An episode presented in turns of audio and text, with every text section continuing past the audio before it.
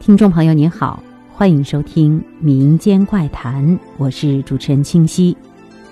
在中国的丧葬祭祀活动当中，为了达到祭祀的效果，人们设计了许多禁忌规约。这些禁忌规约都是不能违反的，否则就认为会触弄祖灵，祖灵就会对祭祀者施灾降祸。如果能够恪守种种禁忌，祖灵就会保佑子孙后代。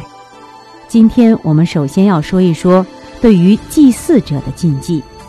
参加祭祀的人是有所禁约的。许多民族，比如彝族、苗族、怒族、叶车族、傣族、哈尼族、鄂伦春族、汉族等，都有禁忌女人参加祭祀祖灵的仪式。祠祭不准女人进祠堂。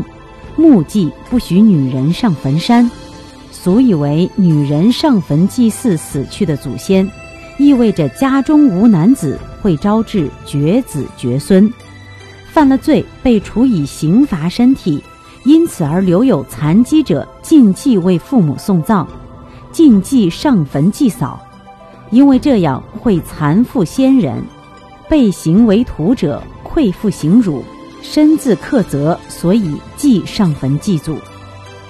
再者，又恐祖先亡灵见子孙被处刑，痛惜感伤，所以禁止被行为徒犯的子孙祭祀祖宗。汉族禁止任何不洁的人参加祭祀，包括有月经的女人、孕妇、产妇、寡妇，甚至连祭祀期间行房事者也不能参加。女人不准参加祭祀祖灵，是旧社会妇女地位低下在死亡文化当中的一个体现。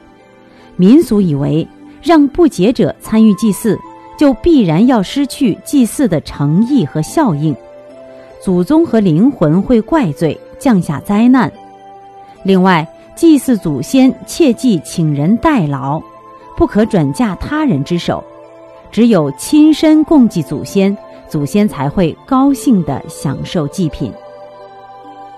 好了，今天的民间怪谈就到这里，下期再见。